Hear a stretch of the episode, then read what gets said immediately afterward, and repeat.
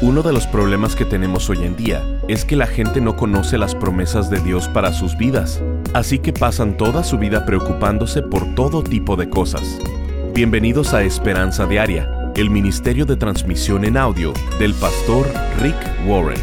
Estamos en la serie de enseñanzas titulada Las sorprendentes promesas de Dios para tu vida. ¿Alguna vez te has preocupado de lo que otras personas piensen de ti? ¿Alguna vez has dudado de tu capacidad para alcanzar un sueño? ¿Alguna vez te has preocupado porque las personas pierdan interés en ti? ¿O quizá te has preocupado por decepcionar a personas que valora su opinión? ¿Alguna vez le has dicho a alguien por adelantado que no tienes grandes expectativas de algún proyecto para bajar las expectativas? Todo eso es miedo al fracaso. Dios no quiere que vivas con temor al fracaso.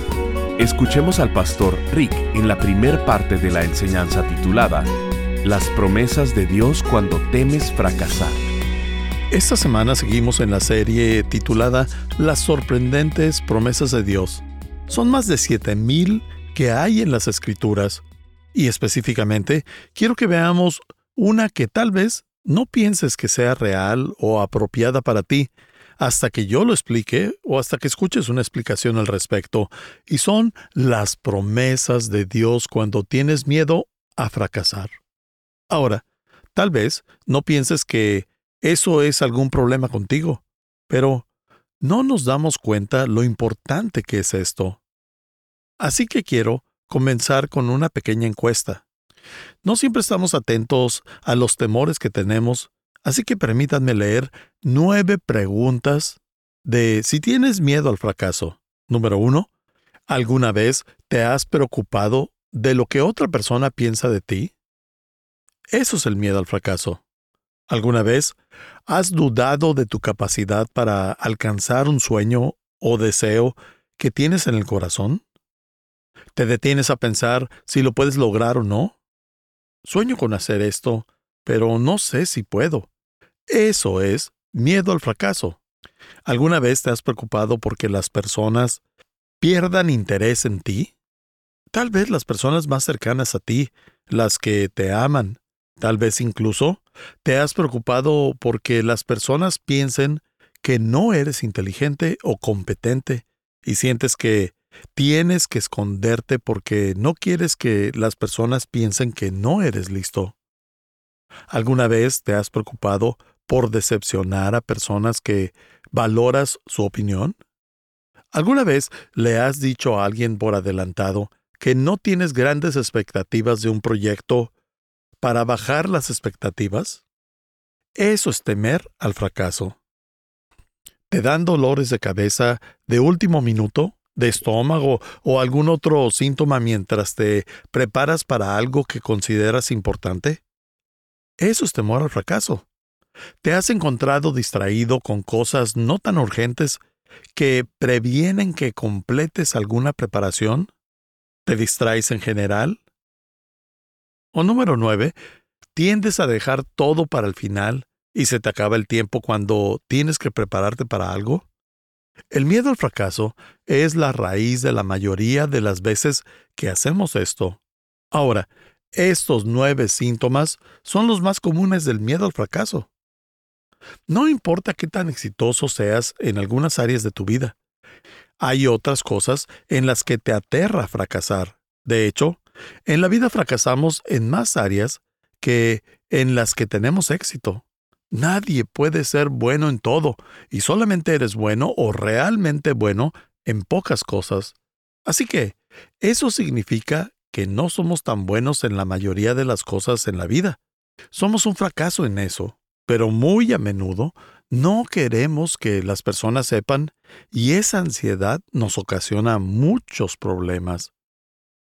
El miedo al fracaso puede paralizar tu potencial, puede evitar que seas todo lo que Dios pretende que llegues a ser e incluso puede limitar tu propósito de vida. El temor al fracaso puede ser mortal Puede matar tus sueños si lo permites. Previene tu éxito. Puede hacer que estés soltero si te quieres casar. Y pudiera darte una lista de aproximadamente 100 cosas que el temor al fracaso ocasionan en tu vida. Así que, Lo que quiero que hagamos en esta ocasión es hablar de las promesas de Dios en cuanto al temor del fracaso. Eso es algo muy importante. Jesús contó una anécdota acerca del temor al fracaso. Se llama la parábola de los talentos. Y bueno, actualmente la palabra talento significa algo diferente a lo que decía la historia.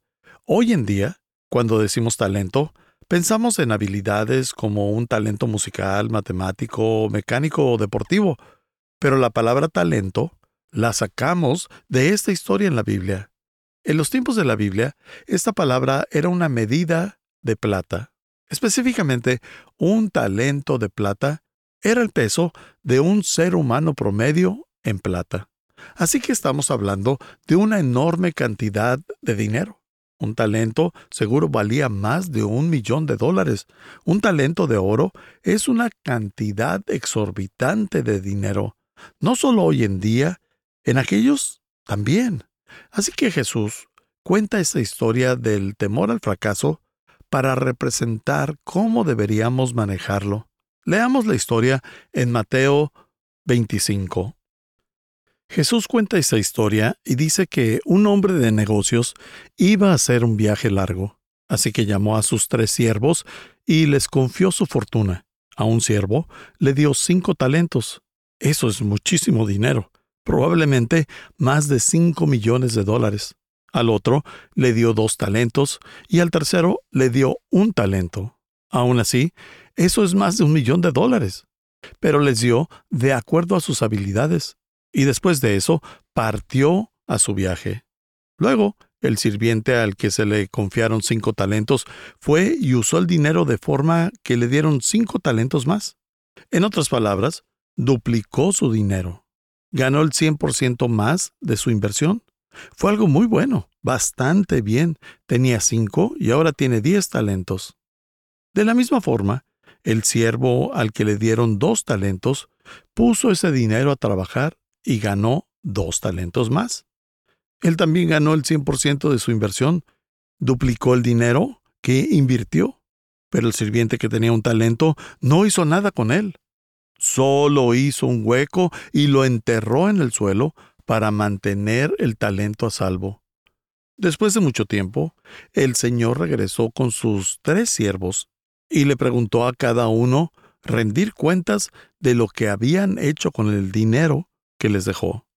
Entonces el siervo que recibió cinco talentos le entregó los otros cinco que ganó y le dijo, Señor, me confiaste cinco talentos y mira, he ganado cinco más para usted.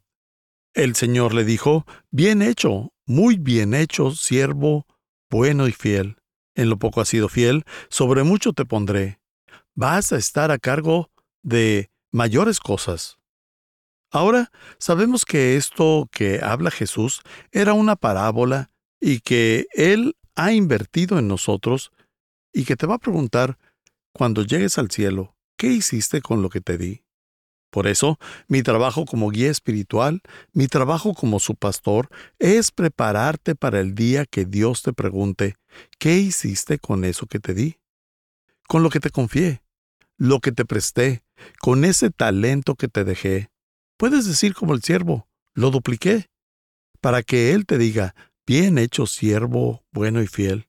En lo poco has sido fiel y ahora voy a ponerte a cargo de cosas más grandes de mayor responsabilidad y que compartas la felicidad de tu Señor.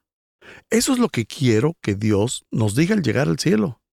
Ahora, el siervo que recibió dos talentos pasó a rendir cuentas y le dijo, Señor, me has confiado dos talentos y gané dos más para ti. Su maestro dijo, Bien hecho, siervo bueno y fiel.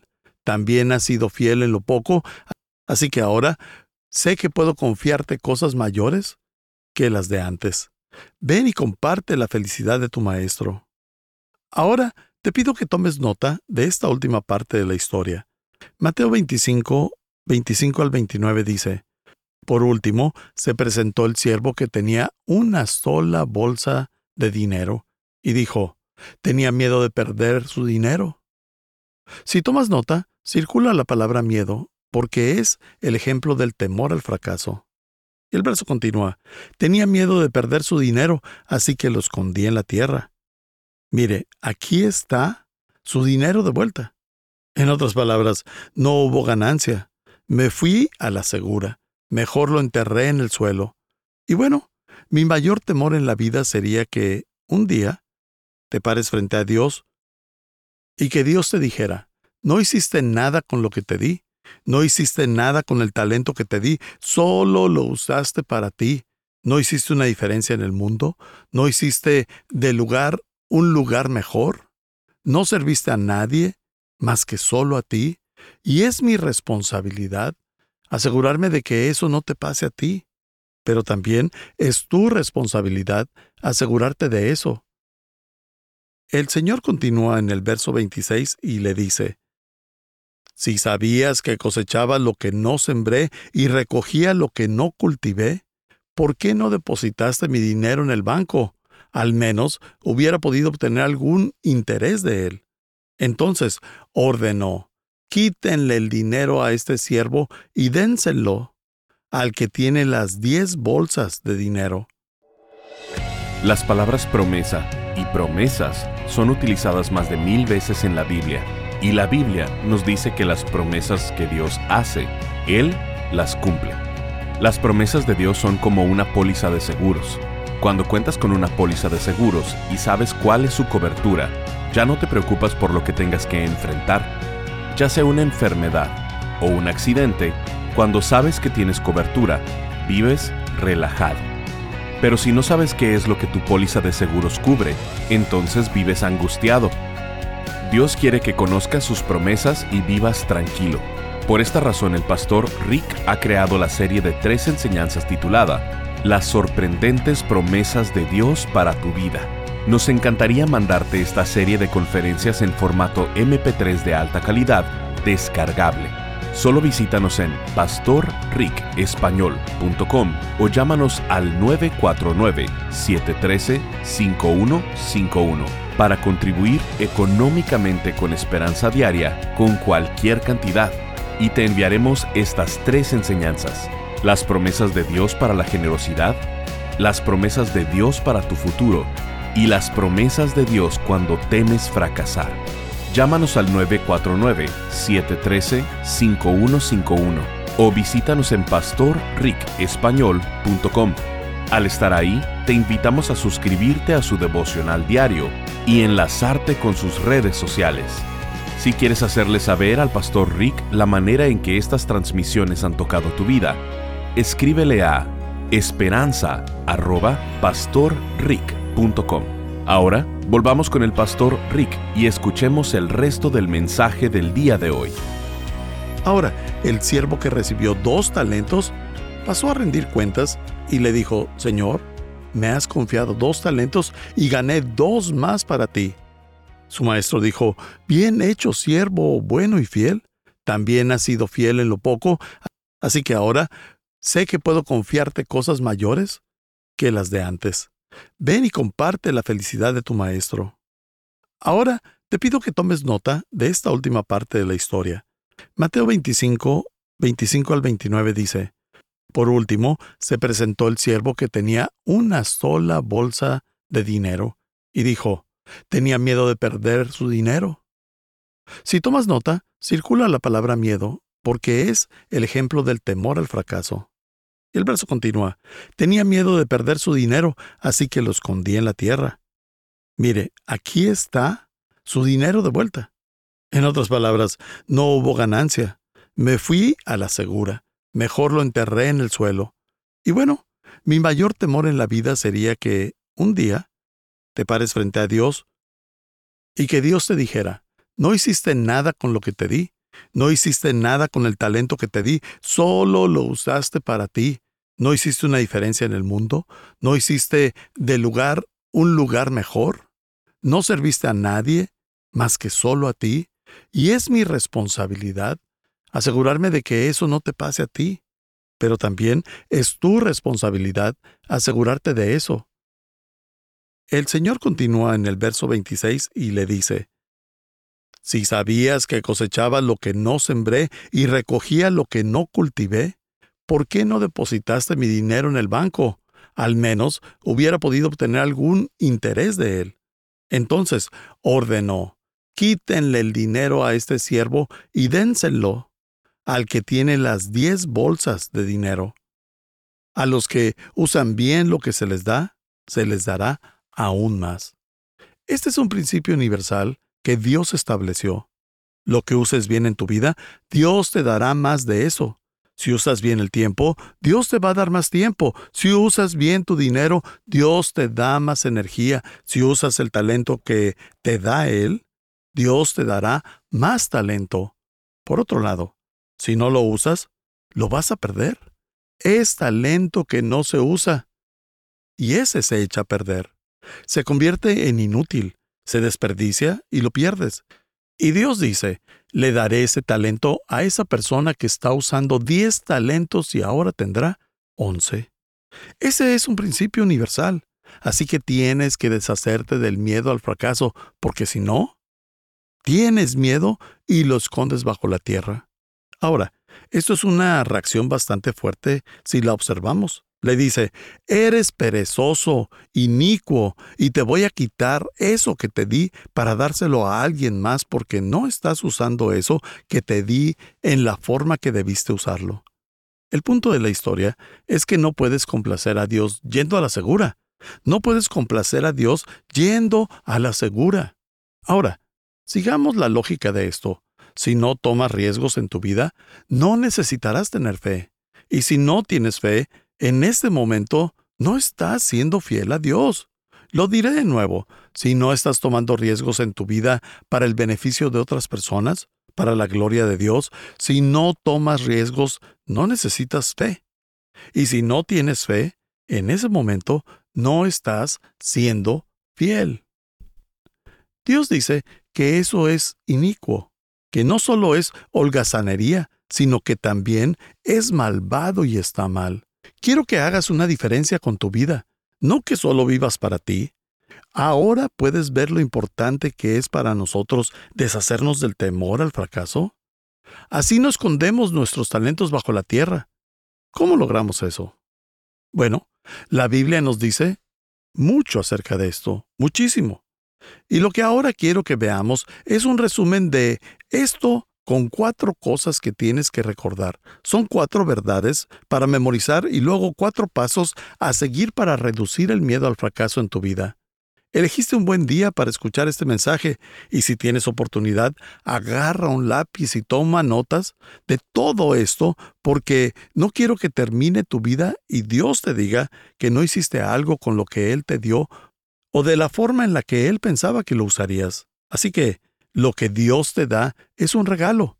Esos talentos, lo que hagas con ellos es tu forma de responder a esos regalos. Entonces, ¿cómo puedo neutralizar mi miedo al fracaso? Bueno, primero, veamos las cosas que tenemos que recordar.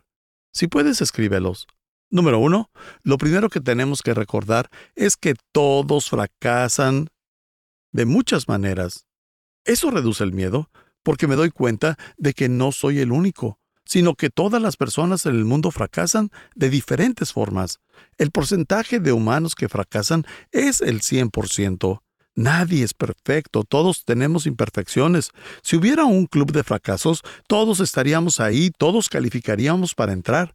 Si no tienes éxito a la primera, eres una persona normal. Si no tienes éxito a la primera, eres una persona normal.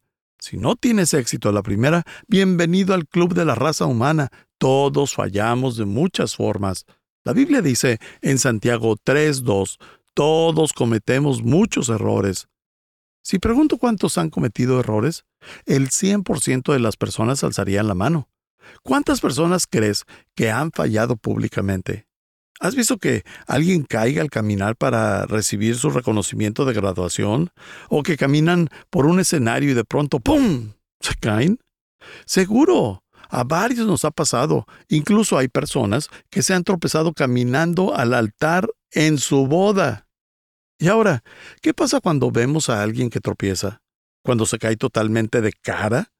Todos nos encogemos, empatizamos con esa persona que se cayó. ¿Por qué? Porque todos hemos pasado por ahí y todos sabemos lo humillante y doloroso que puede ser caerte frente a muchas personas. Todos nos tropezamos y nos hemos caído de muchas formas. Por eso nos identificamos. Eclesiastés 7:10 dice, No hay una sola persona en la tierra que siempre sea buena y nunca peque. Al pecar nos equivocamos.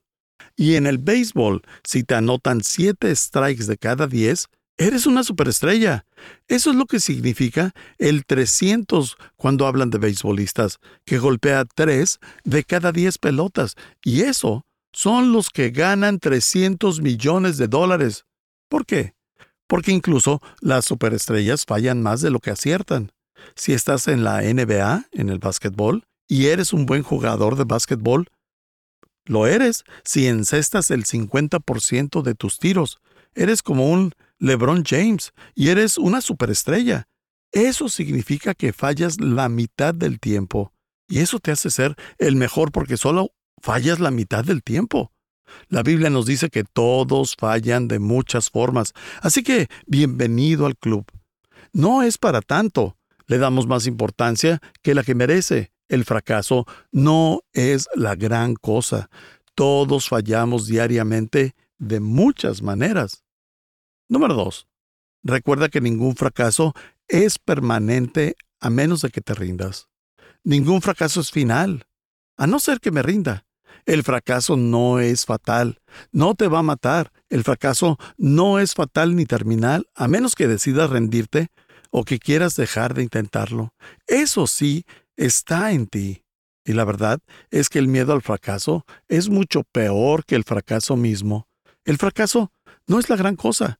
Pero el miedo al fracaso, sí, es algo importante. Es peor que fallar. Tener miedo a fracasar es peor que fracasar. ¿Por qué?